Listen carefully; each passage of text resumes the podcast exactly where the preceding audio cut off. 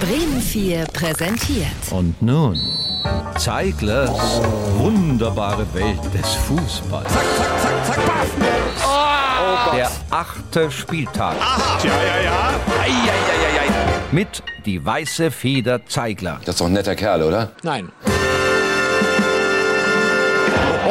So, die Länderspielpause ist vorbei. Zur Erinnerung, was geschah zuletzt in der Bundesliga vor 14 Tagen? Da haben wir ihn, hält da fest und hält da fest und hält ihn da fest und immer noch hält er ihn fest. Dieses Foul vom letzten Spieltag ist zur Stunde immer noch nicht ganz beendet. Aber wir freuen uns natürlich vor allem wieder auf schöne Tore an diesem achten Spieltag, dass es endlich wieder Rabauz macht in der Liga oder wenigstens Popel, Popel, Popel und oh, oder zumindest Bitch, Batsch. Ja, die Bayern stehen vor diesem Spieltag überraschend nur auf Platz 3 in der Tabelle. Das liegt an der Wankelmütigkeit des Rekordmeisters, die Trainer Tuchel aber schon glasklar analysiert hat. Mal Kontrolle, mal gar keine Kontrolle, mal kompakt, mal nicht weniger kompakt. Mal Hü, dann wieder nicht Hü. Aber das alles sind Probleme, die auch der ewige Bayern-Kontrahent Borussia Dortmund im bisherigen Saisonverlauf hatte. Das Malheur der Woche.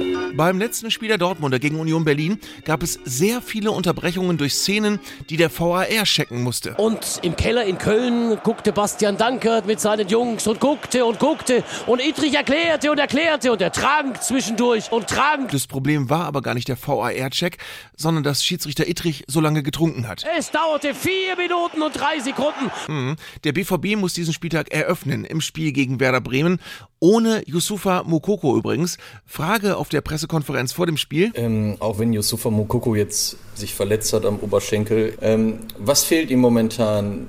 Er hat sich am Oberschenkel verletzt. Was fehlt ihm? Oh, das ist eine. Glücksfrage. Ja, Edin Terzic antwortet. Es fehlt ihm nicht viel. Jetzt gerade fehlt ihm ein gesunder Oberschenkel. Oh, Mokoko fehlt ein Oberschenkel. Was ja für den ganzen Rest des Beines auch nichts Gutes verheißt. Oh. und das ist Kacke.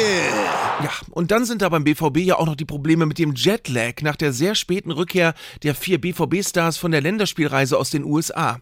Ihr Trainer hatte vorgesorgt und ihnen gute Tipps mit auf den Weg gegeben. Um halt dieses Jetlag oder das, den Jetlag, weiß ich gar nicht, wie das, wie das äh, Jetlag ähm, äh, in den Griff zu bekommen. Dem Jetlag, glaube ich. Es war sehr wichtig. Dass wir ähm, den Jungs einen, einen Schlafplan mitgeben, wann sie sich dann zur Ruhe setzen, wann sie im Flieger schlafen. Sind es die ersten Stunden oder die letzten Stunden? Ich würde sagen, je nachdem, wie lange der Film dauert. Ja, das stimmt. Und